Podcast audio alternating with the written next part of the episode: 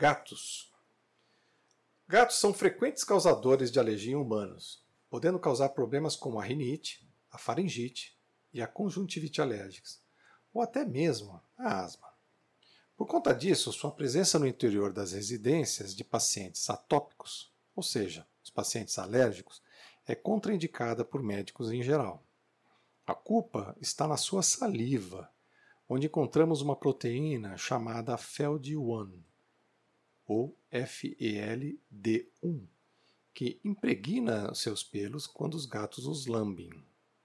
Essa substância é a principal responsável pelas alergias aos felinos sendo difícil de ser eliminada do ambiente.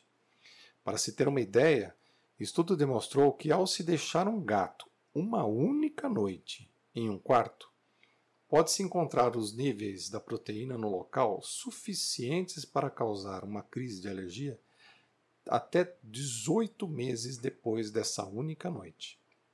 Assim, evite os gatos se tem alguém com alergia respiratória na casa. Se insistir nos felinos, uma opção é tentar uma gata, uma fêmea, que produz níveis muito mais baixos da proteína.